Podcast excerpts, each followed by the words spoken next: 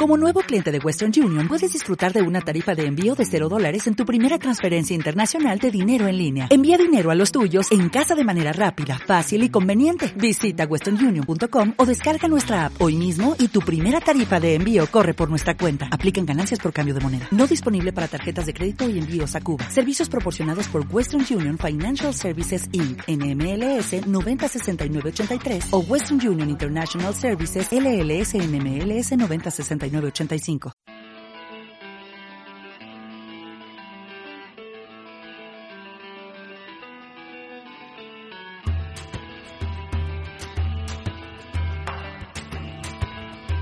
Piedra de toque con Iñaki Macazaga.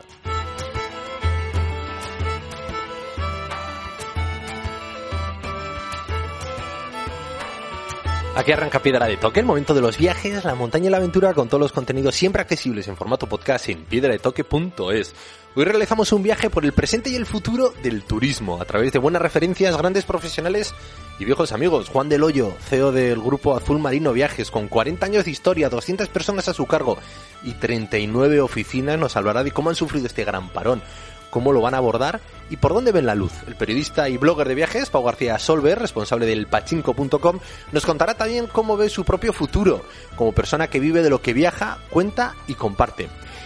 Sobre Noruega nos hablará su responsable de marketing en España, Luca Bocci, cómo un destino tan sostenible, con tanta naturaleza salvaje y tan poco masificado, ve en este cambio de modelo del turismo también una oportunidad para poner en valor las experiencias intensas que buscan muchos de sus viajeros allí.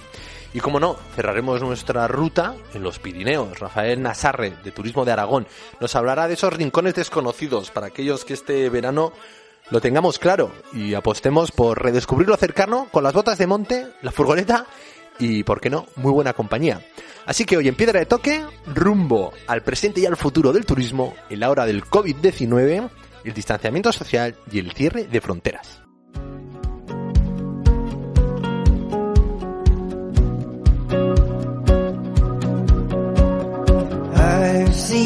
People holding on to nothing.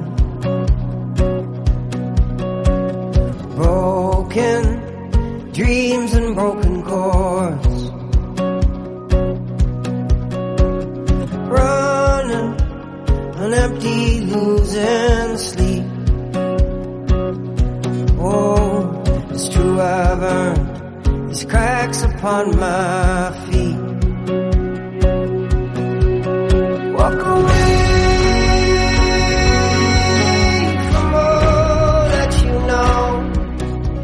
Comenzamos nuestro viaje aquí en Piedra de Toque por el cambio que está viviendo el sector del turismo y queremos hablar, como ya hemos dicho, con grandes referencias. Y una de ellas pues es Juan del Hoyo, CEO del grupo Azul Marino Viajes, que creció aquí en Bilbao, tiene cuatro décadas ya de vida, 220 profesionales, a muchos de ellos además le conocemos en persona y son grandes tipos, 35 sedes y bueno, pues queremos ver cómo lo están llevando y por dónde ven ellos que puede llegar la luz. ¿Qué hizo Juan? Días duros, imagino. Caixo, no, pues sí, días complicados, por qué no decirlo, está claro.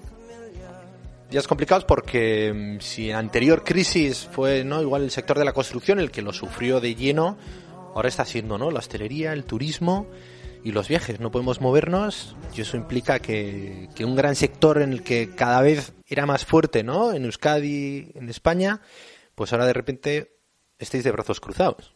Pues efectivamente, el turismo en Euskadi suponía ya el 6% del PIB, el 12% pasado ya a nivel estatal y bueno, pues es un sector yo creo que estratégico, lo han demostrado también así en muchas de las partes de las instituciones que, con su estrategia de turismo, eh, pero bueno, es un sector que ahora mismo pues no existe. Efectivamente es un sector que ya hace ya unos meses pues que desapareció con el virus, ¿no?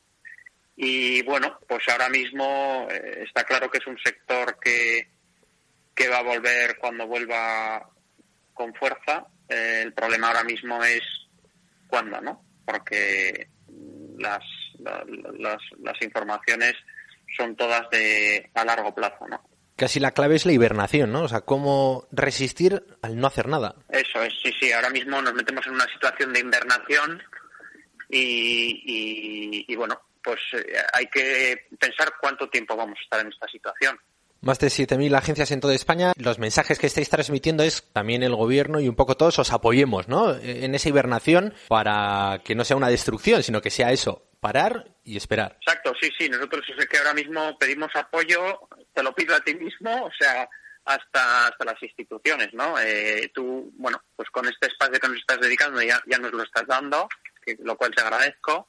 Eh, pero bueno, sí, el apoyo ahora mismo lo necesitamos de todo el mundo, ¿no? Porque se basa en una confianza también, ¿no? En, el sector y en ir poco a poco, pues, eh, perdiendo ese miedo. Que todo empieza, pues, saliendo la primera vez de casa, eh, por supuesto, todo con responsabilidad y con las, con las instrucciones que tenemos que seguir, pero a medida que nos vayan dando esas instrucciones de, ir pudiéndonos mover, pues ir, ir, ir haciéndolas, ¿no? No, no, no dejarnos llevar por el miedo sino por la responsabilidad, ¿no? Y tal vez ahí es donde puede haber algún hilo de luz, ¿no? Eh, redescubrir la profesionalidad de las agencias, de los guías de viajes, de esas cuatro décadas, ¿no? En vuestro caso que lleváis, ¿no?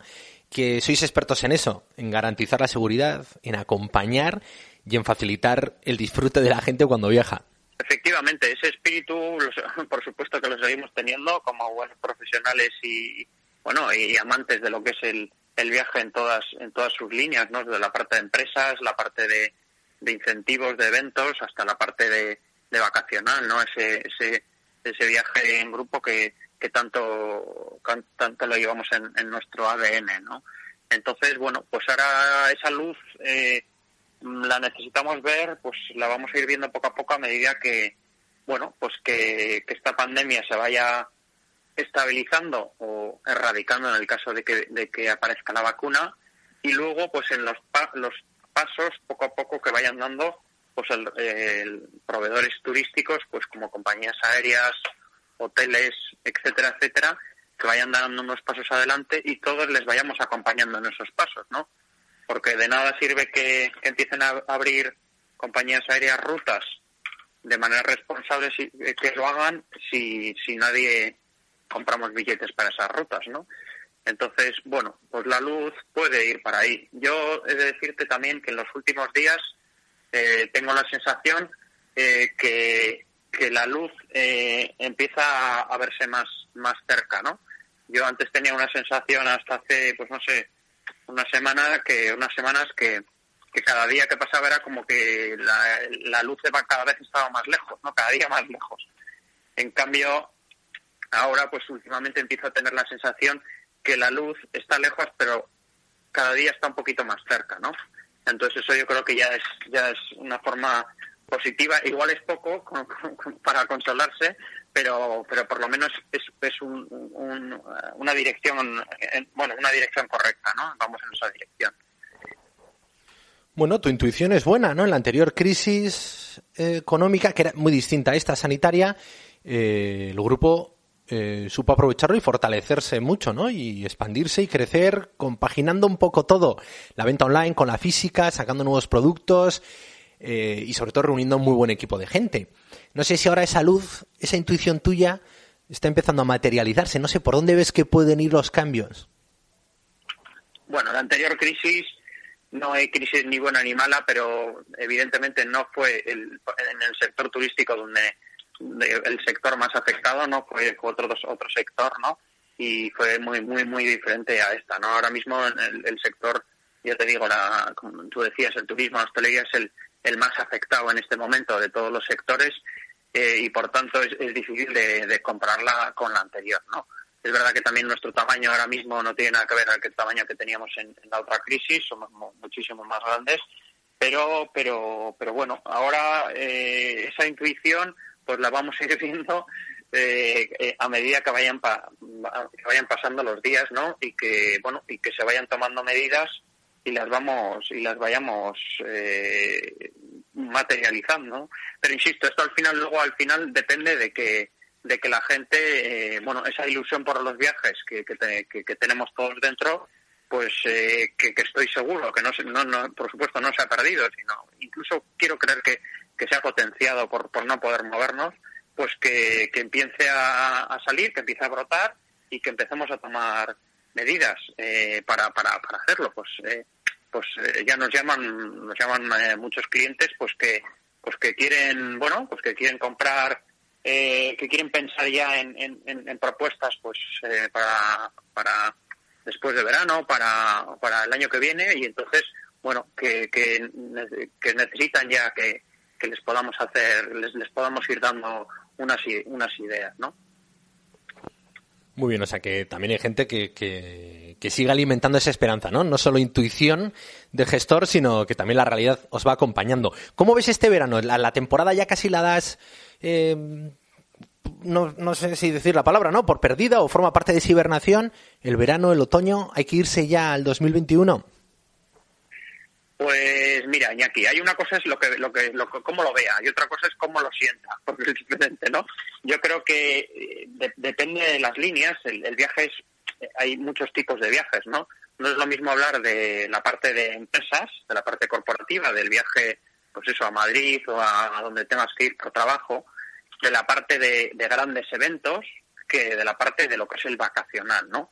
Yo creo que la parte de empresa, eh, en cuanto abran un poco las compañías aéreas, las líneas nacionales, el Estado permita permita viajar entre las provincias y tal, yo creo que eso se va a retomar. Yo creo que se va a ir retomando de manera tranquila, empezando por moverse por aquí cerca, pero creo que se puede tener un, una, un eh, empezar a, moverse, pues yo te diría que no más de eh, uno o dos meses, ¿vale? Empezar a moverse. Luego, la parte de grandes eventos, esa parte ya la veo más complicada, porque eso sí que tiene que estar en las últimas fases, ¿no? Porque pues hay mucha gente junta y tal, ¿no? Va a haber, nuevos formatos en los grandes eventos eh, y, bueno, que, sí se, se adelantarán algo, pero en cualquier caso, esa parte del gran formato la veo más de, de cara al año que viene, ¿no? Y y la parte del vacacional, que es un poco igual por donde venía más tu pregunta, ¿no? La parte de estos grupos pequeñitos o de destinos, incluso nacionales, pues yo creo que va a haber un cambio importante en cuanto a, destinos, que evidentemente no se va a poder igual viajar este verano a destinos de muy larga, eh, de muy largo radio, vamos que estén muy lejos, y lo vamos a tener que, que compaginar con destinos a más corto radio. ¿Cuánto de corto va a ser este radio? Pues dependerá de cómo esté evolucionando e-, el virus, ¿no? Si el virus se, estabiliza o, aparece la vacuna, pues ese radio se va a aumentar de manera rápida, yo creo, ¿no? Si eh, hay un pequeño rebrote o, el virus no no acaba de, seguir eh, bajando, sino que pues eso puede tener una estabilización media, lo que sea, pues entonces donde nos podamos viajar eh, va a ser muy cerca, ¿no? Entonces yo quiero creer que, que pues no sé, a partir de, mediados de julio o de, o de agosto nos vamos a poder empezar a mover, al menos nacional, y bueno, eso nos va a dejar ya, por ejemplo, o sea, por lo menos un poco de, oxígeno a poder saciar esas, esas necesidades de, de movimiento este mismo año, ¿no? Muy bien, Juan, pues seguimos con esa, eh, seguimos esa estela tuya de la ilusión y, y sí, es que yo eh, me focalizaba solo en esa parte de los viajes, pero es cierto que la industria del turismo es mucho más grande, ¿no? Y, y lo que realmente mueve, ¿no? A todo ese equipo de gente, pues lo que tú decías, los grandes eventos, las empresas y el virus va a ser el que, el que marque el ritmo, pero lo que está claro es que hay un músculo ahí profesional que está latente, que aunque esté invernando, seguro que estéis dándole a la cabeza y, pensando nuevas propuestas. Así que os seguiremos de cerca, Juan. Es que casco por, por atendernos. Y nada, que, que no decaiga el ánimo. O sea, ya te estoy viendo que, que estás andando en bici, o sea, que espero que por ahí eh, te sigas, no sé, cargando de ilusión, porque hay un montón de gente dependiendo de ti directamente y un montón de viajeros que dependen de vosotros, bueno, miles, ¿no? En todas estas cuatro décadas. Un abrazo fuerte. Venga, pues gracias a ti, Iñaki, por, por darnos voz. ¿eh? Y está claro, la ilusión es lo último que vamos a perder. Así que nada, a ayudar entre todos seguro que sacamos esto adelante.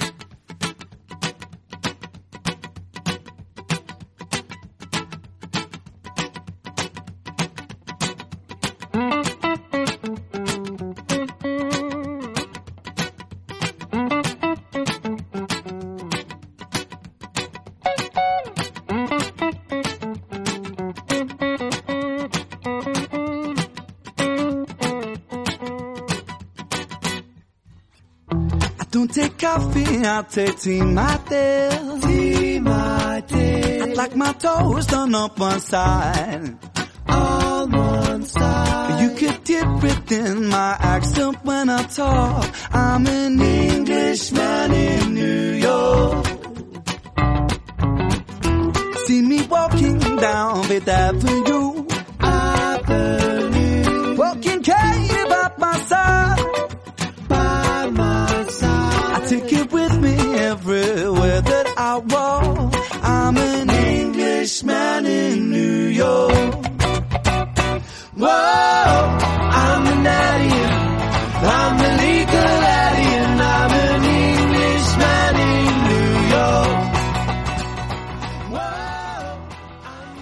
Viajamos ahora con Pau García Solves, él es periodista y blogger especializado en viajes, responsable del pachico.com.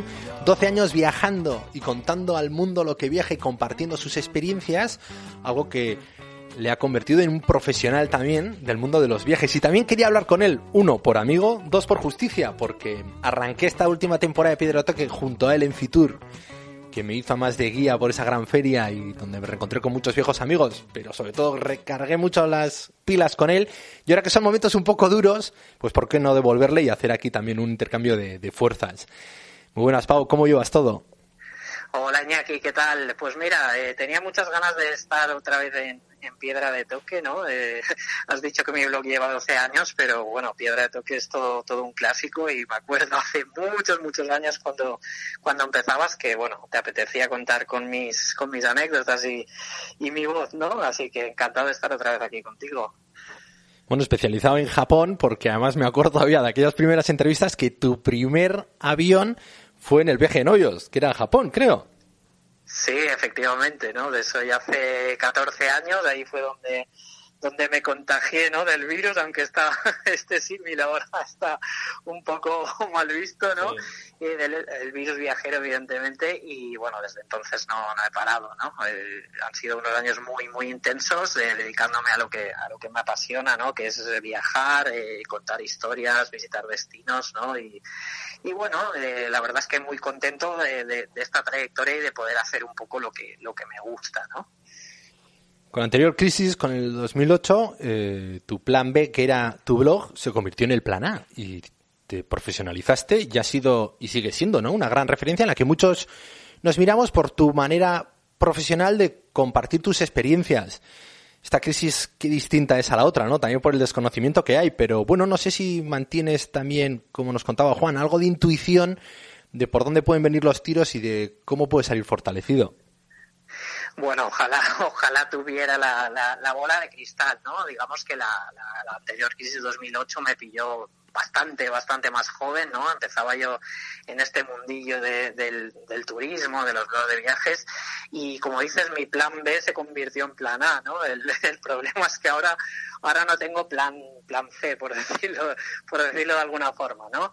Eh, digamos que es, que es complicado ahora eh, ponerse a hacer de, la clarividencia, ¿no? Hacer de adivino, porque cada día está cambiando todo esto a pasos, a pasos agigantados, ¿no? Eh, recientemente noticias de cuarentenas, eh, eh, hoteles que no pueden abrir, restaurantes que en fase 1 les multan porque hay demasiada gente. Todo esto que, que, nos indica, ¿no? Primero, que tenemos que ser muy responsables con nuestras, con nuestras acciones, guardar todas las medidas sanitarias que nos, que nos están recomendando, pero mirando ya de cara al turismo, eh, creo que este año lo que toca va a ser un turismo de, de proximidad o de muchísima proximidad, ¿no? Eh, es, es, es, una buena, buena época, ¿no? Para, para redescubrir esos, esos paraísos cercanos que muchas veces tenemos, tenemos olvidados y que siempre, por ejemplo, a mí y a mucha gente del sector nos da por los lugares más exóticos y desconocidos. Y bueno, tenemos muchos sitios interesantes para, para, para descubrir que están, que están a pocos kilómetros o pocas horas de casa, ¿no? Yo creo que, que este verano los tiros van a ir por ahí, eh, paraísos cercanos, eh, respetando un poco las medidas de, seguridad, ¿no? Este distanciamiento social que cada vez va a ser menos, menos severo. Y, ya te digo, un poco más puedo aventurar porque, porque cada día cambian las, las reglas de este juego, ¿no? Y en, esta, en este juego las reglas eh, van mucho con las métricas. No sé cómo, cómo, ha ido el tráfico, ¿no? Muchos medios tradicionales se están tirando los pelos con la publicidad. En vuestro caso, ¿no? Que sois muy sensibles al tráfico que generáis vosotros mismos, no sé si te has tirado también de los pelos. Sí, sí, eh, bueno, ahí, recordando mi, mi, mi, mi, pasión por Japón, ¿no? Hay días que dan ganas de, de, hacerse el arakiri cuando ves las, las analíticas, ¿no? Eh, porque, porque el tráfico ha caído muchísimo en, el, en lo que es el sector turismo. Eh, ten en cuenta que aunque no hayamos perdido posicionamiento en los buscadores, eh, la gente busca poco o nada temas relacionados con viajes, ¿no? Eso eh, habla de caídas muy fuertes que llegan hasta un 75% menos de, audiencia, ¿no? En estos momentos de, crisis, ¿no? Eso también eh, impl implica también que a nivel de ventas, porque muchos de los blogs de viajes y gente del, del sector, pues eh, vive de recomendar experiencias, de, de, vende noches de hotel, excursiones, seguros de viaje, todo esto ahora mismo está en cero absoluto, ¿no? Eh, es, es la realidad, ¿no? Es dura, pero creo que no nos podemos, no nos podemos venir abajo porque, bueno, esto no va a ser eterno, aunque ahora mismo lo parezca, y yo creo que sí que va a haber luz al final del túnel. Si, si este año nos toca un turismo de, de, cercanía y proximidad, pues bueno, es, es, una buena forma, como he dicho antes, de redescubrir lo que tenemos cerca y también de apoyar a ese, a ese, a ese mm, pequeña, a esa pequeña casa rural, a ese restaurante de, de barrio, no sé, es, es, un poco que se mueva primero esta, esta economía más local para luego poder ayudar a, a, a nivel global, ¿no? Tiene que ser pasito a pasito. Pues sí, y en ese pasito a pasito eh, tienes los billetes, ¿no? Japón agosto, que era tu destino, que es ese lugar al que siempre tienes una ventana abierta. Sí, este año la verdad es que antes de, de a nosotros nos gusta ya sabes que yo viajo con mis con mi familia, con mis dos peques y mi, mujer, y nos gusta planificar las cosas con mucho tiempo, ¿no? Entonces, antes de, de, empezar a oír las palabras coronavirus, COVID, pandemia y todo esto, pues nos, nos apetecía este verano volver, volver a Japón, que es nuestro, nuestro destino fetiche y donde empezó un poco todo, también porque la anterior vez que fui con los críos eran, eran bastante más pequeños y bueno, ahora como buen padre friki les he sabido inculcar un poco ese, ese mundillo de la cultura japonesa y, y había, había montado un viaje realmente, realmente pensando en ellos que iba a ser, que iba a ser increíble. Lo que pasa que claro, las, las circunstancias no, no nos van a poder permitir eh, como a no ser que cambie mucho la cosa, que como hemos dicho antes, va todo muy lento y no, no podemos ser futurólogos, pues nos va a tocar hacer algo cerquita de casa, ¿no? Eh, bueno, yo vivo, yo vivo en la provincia de Alicante, entonces este año pues eh, por suerte tenemos eh, el mar Mediterráneo muy cerca, tenemos eh, montaña que también es muy interesante, así que probablemente nos busquemos alguna alguna casita o algún en la playa y de ahí hacer excursioncitas por la montaña, o sea que este año toca toca cambiar el chip exótico, ¿no? Pues sí, la verdad es que Pau ya ves que tú eres el plan C, no necesitas otro plan, o sea, ya se te ocurrirá algo con tus enanos con Vero no solo para pasar el verano, sino para desconectar como lo haces por Japón y profesionalmente seguro. Los destinos te conocen, la gente te conoce y, en cuanto esto se reactive, pues saben que hay gente indispensable con la que hay que contar. Sí, bueno, el sector eh, está ahora mismo en un mal en un mal momento, pero esto no, no va a ser eterno, ¿no? Quiero decir, ahora ahora toca un poco arrimar el hombro y y, ser un ser creativo, reinventarse las veces que haga falta y siempre pensar pensar en positivo, ¿no? Porque ya la realidad es la que nos da nos esos golpes y tenemos que revertir la, la situación, ¿no? Eh, hay mucha gente que lo está pasando mal, pero yo creo que dentro de, de bien poco eh, las noticias van a empezar a ser más, más positivas, ¿no? Vamos evolucionando un poco con, con la pandemia, ¿no? Ya no es tan dramático como, como hace como hace unas semanas, aunque sigue siendo duro y yo creo que, que todo en, realidad va, va, a ir por ese camino, ¿no? Cada vez un poco mejor, ¿no? Así es, ya veis, hay que acercarse a la gente optimista por pura estrategia y seguirlo de cerca. Nosotros nos lo apuntamos, el pachinko.com, el blog de viajes de Pau García Solves, 12 años de vida, muchos, muchos destinos, con enfoque siempre de viaje en familia y siempre una ventana abierta a Japón. Pau, nos vemos pronto. Sí, eso espero, eso espero.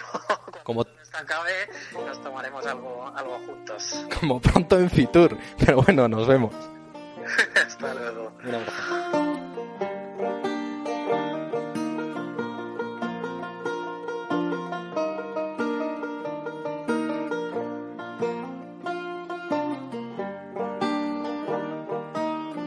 You know I can't eat without you, and I can't sleep without you. Stay up all night, writing songs about you. Take me home. Seguimos de viaje en Piedra de Toque y ahora nos vamos a un destino internacional como es Noruega, con un buen amigo además de Piedra de Toque, Luca Bocci, que es el director de marketing de la Oficina de Turismo de Noruega en España. Y él además, eh, yo creo que ha vivido esta, esta crisis en distintas fases, como italiano antes de que llegase a España, cuando estaba en España, con cierta indignación porque él ya veía cómo había llegado a Italia, y, ahora la ve también con los ojos de Noruega, que al final es el destino para el que trabaja y es donde tiene uno de los dos ojos por lo menos de su cara. Muy buenas, Luca. Gracias por invitarme y muchas gracias a tus oyentes que sé que son muchos que están ahí escuchándote todos los días o cada vez que tú estás delante de un micro hay mucha gente escuchándote. Luca, ¿cómo has vivido todo esto? Los que te seguimos de manera habitual en las redes, vimos ese Luca con, con tus raíces ya en Italia, viendo que esto llegaba, que iba a ser real, que España iba poco a poco reaccionando. Eh, ha sido duro, ¿verdad? Sí, yo veía que aquí toda la gente se preocupaba de otras cosas, eh, se, preocupaba, se preocupaba todavía de ir a los bares, de los partidos de fútbol, de muchas manifestaciones, de muchas reuniones, reuniones familiares, cuando mis amigos, mi familia, ya tenían grandes problemas, estaban medio encerrados en casa, muy asustados. Entonces, eh, y cuando veía los medios de comunicación diciendo que este era un tema de chino, luego iraníes, luego italianos, yo lo veía y decía, no, no, aquí algo no funciona. Aquí hay que encerrarse antes.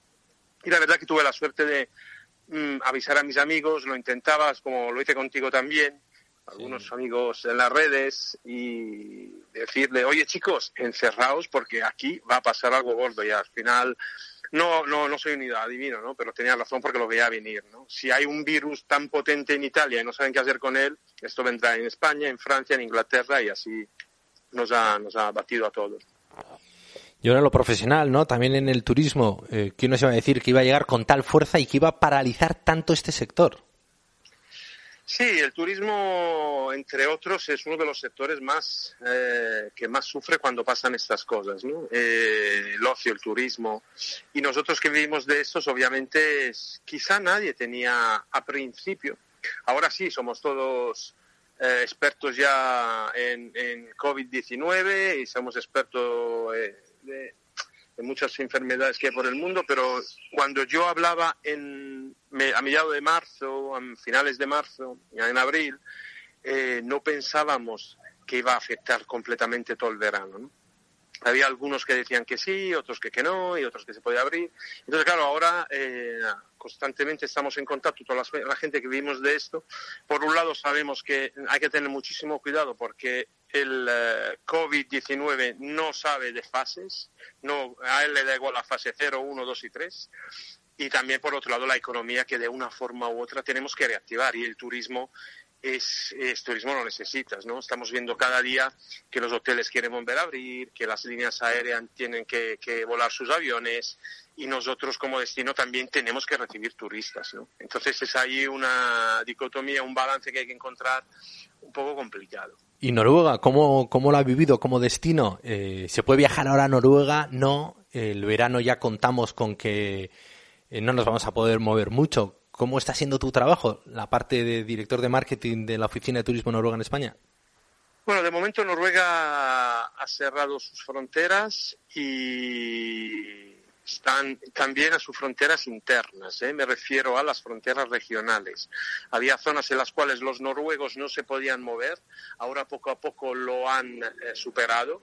Digamos que eh, estarían en una nuestra fase 3, ¿eh? Si lo queremos comparar, hacer una comparación con España. Y los noruegos han encerrado, los noruegos tienen un sentido cívico quizá un poquito más desarrollado en los países de la Europa del Sur y cuando se le dijo, señores, no tenéis que juntaros, señores, cuidado, señores, eh, no hay que hacer eh, comidas familiares, reuniones familiares, eh, lo han tenido más claro desde el minuto uno y quizá el, esa, esa, ese virus les ha infectado muchos menos. ¿no?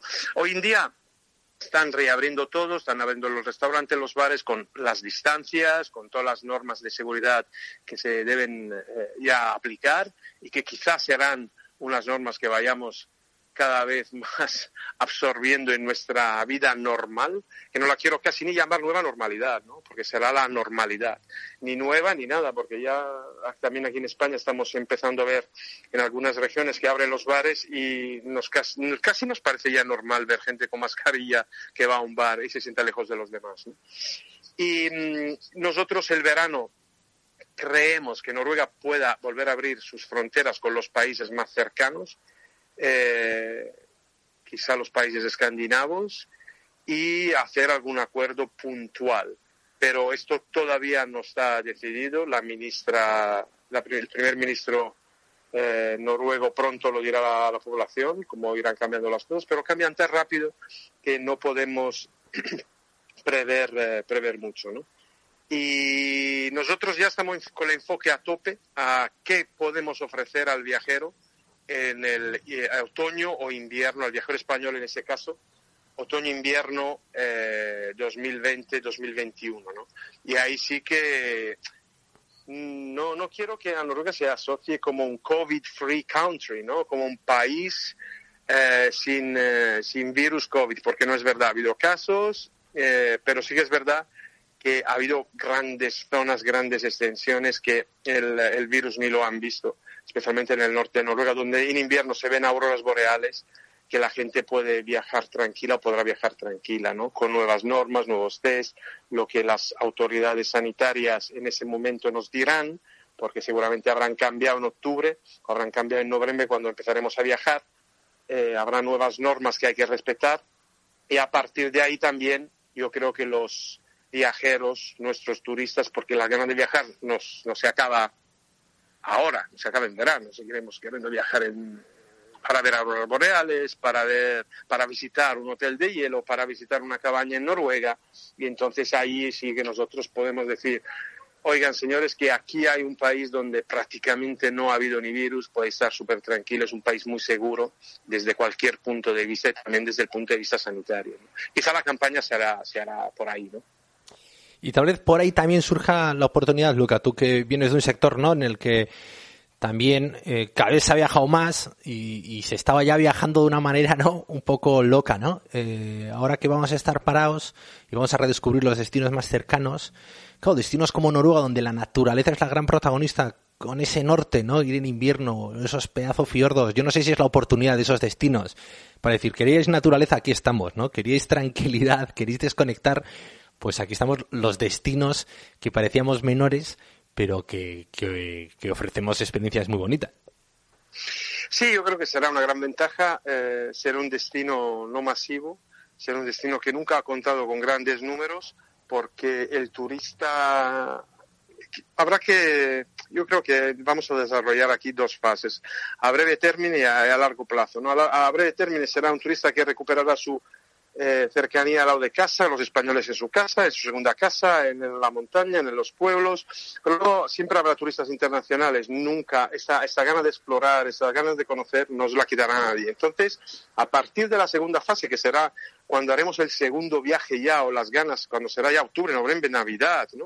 Eh, que empezaremos a viajar, buscaremos destinos seguros, destinos no masivos, destinos donde eh, nos vamos a encontrar muy pocos turistas, muy pocos viajeros, nos vamos a acercar más a los locales y vamos a vivir experiencias únicas en destinos donde te sientes de verdad viajero, donde tu experiencia se convierte en algo único. Tú, la naturaleza, tú, tu barco, tú, tu fiordo, y no tú con grandes, eh, eh, digamos, instalaciones preparadas para recibir miles y miles de turistas en el, en el mismo momento. Esto en Noruega nunca lo hemos tenido, no lo vamos a tener y ahora ya ni lo vamos a desarrollar, ¿no? todo el turismo se irá hacia un turismo más sostenible, un turismo de más de calidad y ahí creo que, si me permite la expresión, nosotros tenemos el Ferrari de los países, ¿no? Y Luca, ¿nos puedes adelantar algo más eh, en esta temporada? Tu cabeza ya de trabajo, ¿no? Tu calendario está ya en el otoño. ¿Algo nuevo? Nada. Seguir apostando por lo mismo, ¿no? Por las buenas experiencias en entornos naturales y ahora con ese matiz, ¿no? En entornos muy seguros. Bueno, y yo, nosotros eh, hubiéramos ido hacia la sostenibilidad pero no una sostenibilidad que sea solamente un término utilizado para el marketing, ¿no? Para quedar bien eh, con los medios de comunicación, para quedar bien con, eh, con los viajeros. No, no, no. Nosotros cuando decimos sostenibilidad pensamos en eh, una ciudad como Oslo, que hoy en día es la única en el mundo con emisión cero. Todos los coches en Oslo son coches eléctricos, los demás no pueden entrar. Hay ferries eh, barcos que se mueven ya en los fiordos, ferries eléctricos, los únicos en el mundo. Hay cruceros que no podrán entrar en los fiordos porque si no serán híbridos, poco a poco no se le dejará entrar en los fiordos. Entonces vamos hacia un, un turismo sostenible que aconsejamos a todo a todo el mundo y a todos los viajeros estar cada vez más pendientes de los productos sostenibles porque son los que mantendrán el turismo y las experiencias y también la relación entre ciudadanos locales y viajeros y turistas en el modo mejor posible, de una forma excelente. Si vamos a un lugar sin ser agresivos, sin ser eh, eh, masivamente ofensivos, si vamos a un lugar respetando también los productos naturales, los tiempos, los términos que vamos a encontrar en los países diferentes, creo que seremos unos turistas mejores y creo que podremos ver, eh, digamos, un objetivo que está lejos, porque hoy la sostenibilidad, ser sostenible hoy no es rentable. ¿Cuándo será interesante la sostenibilidad? ¿Cuándo será un factor diferencial que sea rentable? Cuando yo como empresario gano dinero y gano mucho más dinero de otros porque mm, preparo y vendo viajes sostenibles. Sostenibles de verdad. ¿eh? Cuando utilizo trenes, cuando utilizo medios de transportes públicos eh, los menos invasivos posibles con la naturaleza, con el medio ambiente. Habrá cosas que no se podrán eh, evitar, quizá, ¿no? Mm, como los aviones, pero quizá habrá compañías que deberían empezar a pensar volar con otros mm, términos, de, con, otros combustibles, con otras formas, con, con, otras medidas. Entonces, poco a poco los viajeros nosotros también tenemos que diferenciar cuáles serán nuestros productos, cuáles serán nuestros proveedores los más, lo más sostenible posible. ¿no? Luca Bocci, director de marketing de Noruega en España, nos apuntamos la web visitnorway.es porque además en esos productos y esas experiencias que llevas hablando de la sostenibilidad, seguro que es un buen referente en lo que vayáis diseñando. Es que ricasco por hablar con nosotros porque es un momento así un poco eh, un poco durillo y que también, pues claro, es un momento casi más de estar hibernando, como decía también Juan, de estar a otras cosas, pero bueno, eh, también es bonito ver las tripas y como hay muchos profesionales que estáis trabajando y dándole a la cabeza para que en cuanto pueda volvamos a poder viajar y sobre todo podamos volver a disfrutar de una manera segura y de una manera intensa allí donde vayamos. Muchas gracias, Luca. Gracias a vosotros y ánimos a todos porque seguro que ahora dentro de unos meses quizá no, pero un si esperamos un pelín más, un viaje internacional nos cae fijo a todos. ¿eh? Aguantar un poquito más y a seguir viajando, que el mundo es muy grande y muy bonito.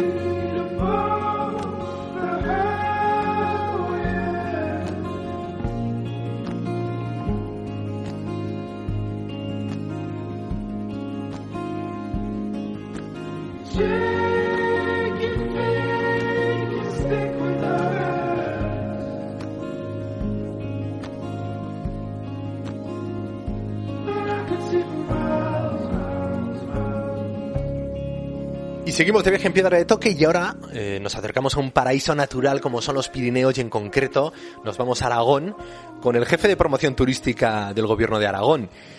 También con las mismas ganas de conocer cómo han recibido ¿no? este impacto de, esta pandemia y cómo están también intentando que esa oportunidad que se abre ahora con el cierre de fronteras pues no se convierta también en una nueva crisis. Muy buenas, Rafael, ¿cómo estamos? ¿Qué tal? ¿Cómo estás? Buenos días. Bueno, pues aquí estamos, ¿no? Intentando sobrellevar este asunto eh, que pues está siendo muy muy complicado, pues porque eh, en Aragón tenemos mucha pequeña y mediana empresa y además tenemos un contacto muy estrecho desde lo que es la administración con, con el sector turístico y bueno, pues vamos viendo cómo pues se está costando mucho, ¿no? Porque ya a partir de febrero eh, a finales eh, empezamos a ver cómo empezaban a caer las reservas y luego ya empezaron a, a no haber tantas reservas a caer cancelaciones, eh, tenemos mucho tema de turismo activo, que es, pues a la gente, pues claro, le da un poco de, de cosa a ver cuándo empieza a hacer esa actividad. Y bueno, claro, pues con ese miedo, ¿no? De que las empresas eh, no puedan salir adelante, intentando desde la administración echarles una mano en todo lo que podamos al, al 200% y esperando, pues que pase pronto, ¿no? Que pase pronto y que de alguna manera entre todos podamos salir adelante y podamos construir un futuro mejor y, y, y que haya los, el menos desastre posible eh, entre medias por el camino. Porque el presente es este, ¿no? Lo hemos ido escuchando, ¿no? Las distintas voces que han ido hablando en el programa de hoy, que hay que ponerle nombre, es un desastre, ¿no? Eh, no sé si os toca también, ¿no? Acompañar a ese pequeño y grande hostelero, arrimar el hombro y acompañarle con protocolos también, ¿no?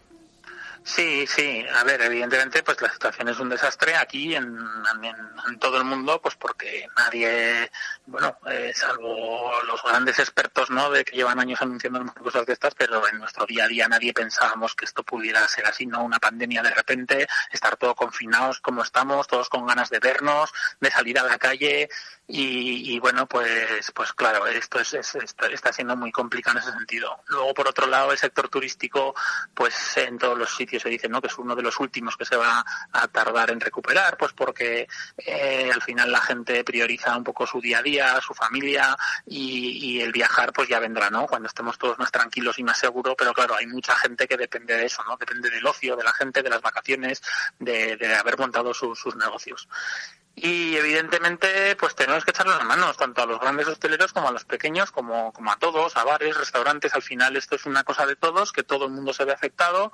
que, que, que a todo el mundo le genera muchos problemas, de si abrir ahora, si abrir en la fase más adelante, eh, pues bueno, cada uno tiene una serie de, de, de, de de, medidas que tiene que adoptar eh, propias o independientes dentro de su, lo que es su negocio y que están haciendo que tener que tomar decisiones pues muy duras y muy difíciles.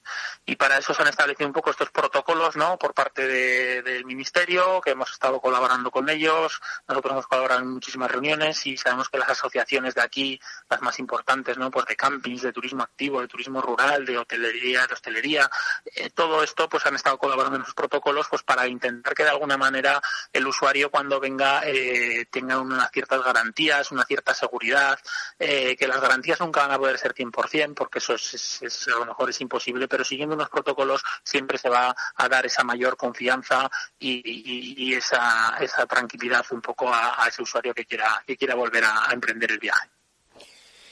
Y Luca Bocci desde Noruega nos decía, claro, cierre de fronteras, temporada de verano ya perdida, estamos trabajando en el otoño y en el invierno.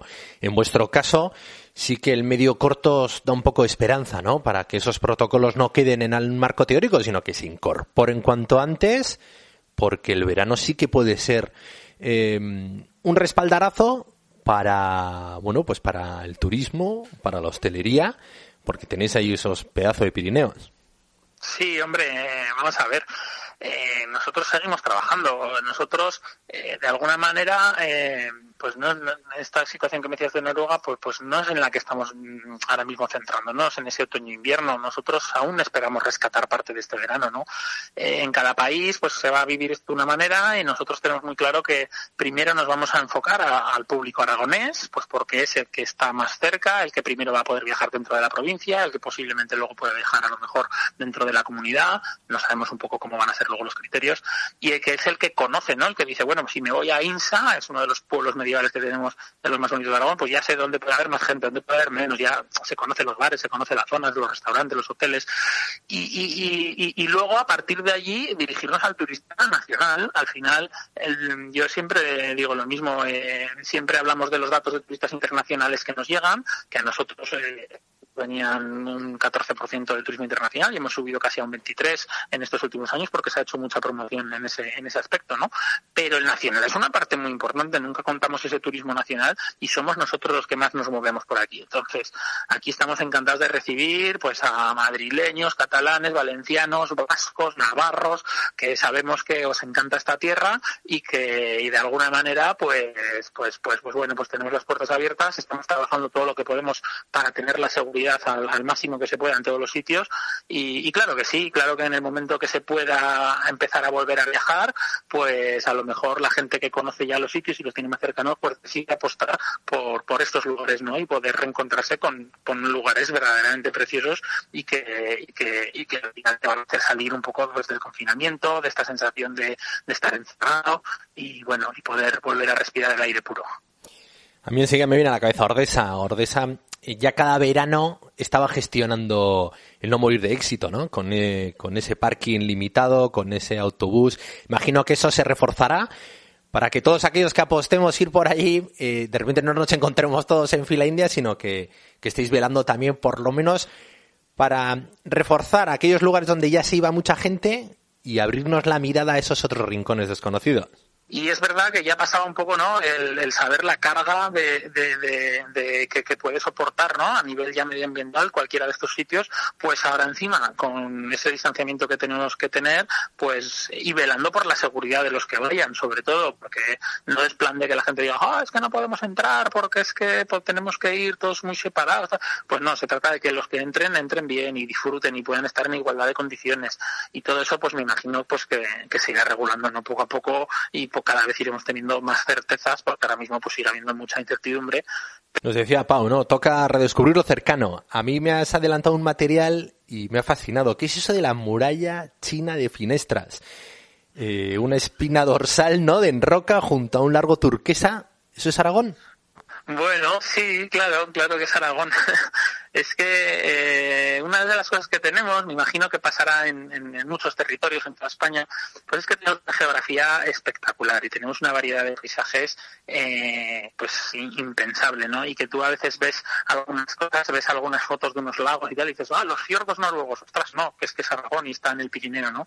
O ves algunas cosas rocosas y dices, ostras, esto parece el Colorado o parece algún paisaje de Tailandia, y no, son cosas muy similares o muy parecidas que tenemos aquí, lo que pasa que hay que saber encontrarlas.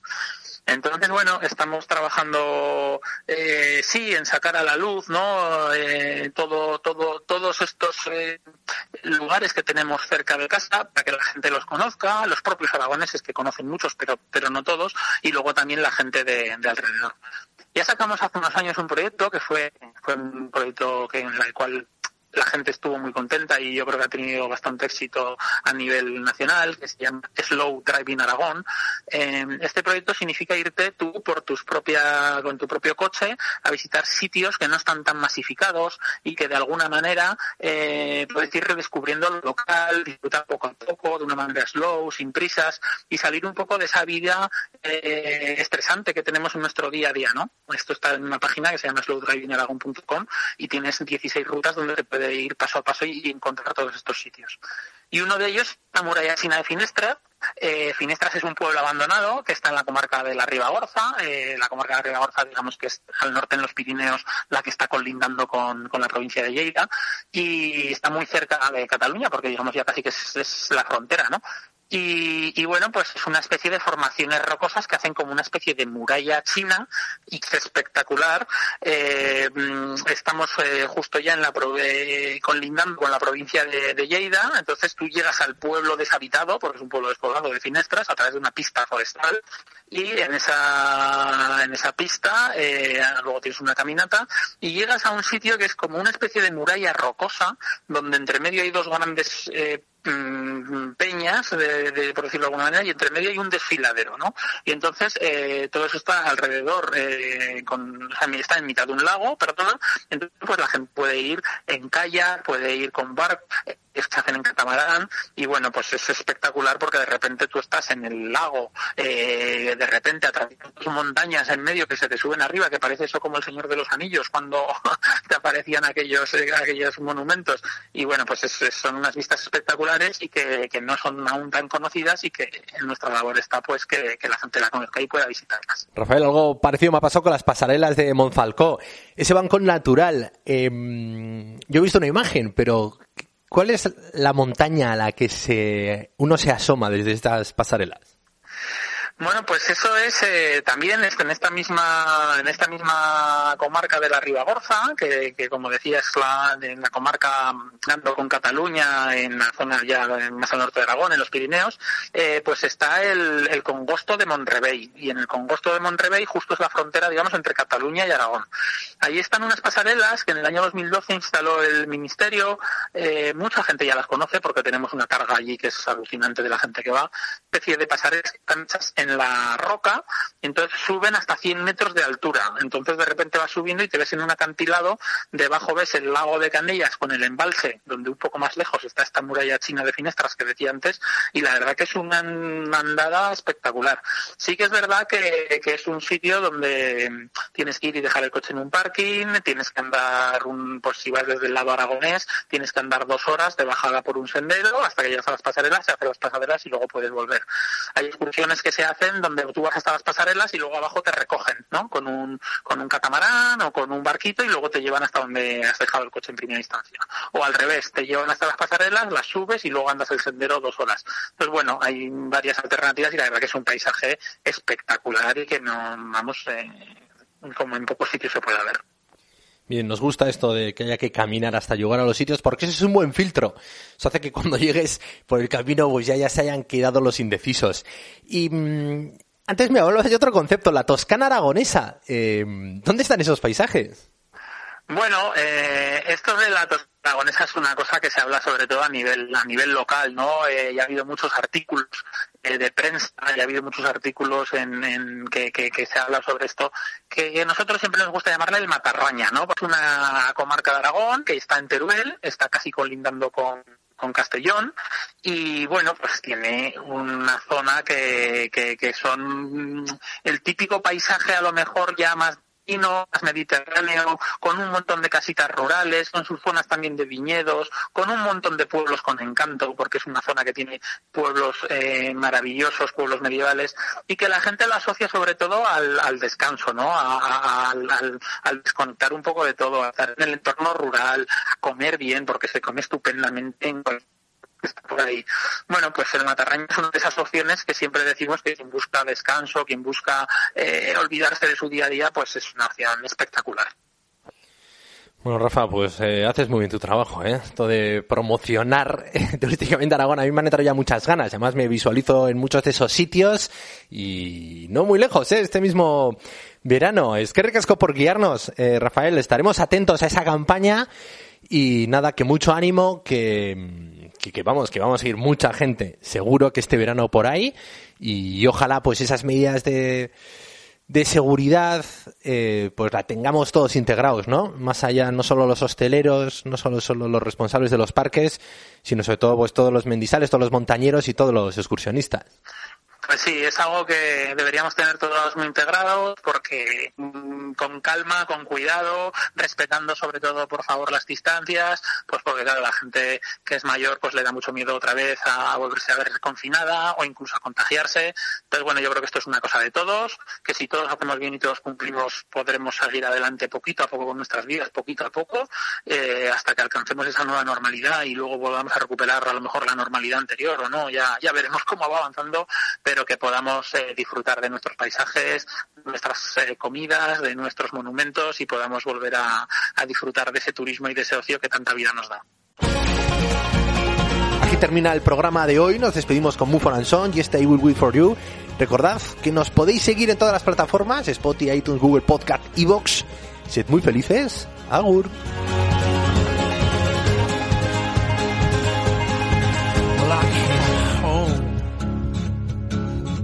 like a stone, and I fell heavy into your arms. These days of darkness, wish we'd known, will blow away with this new sun. But I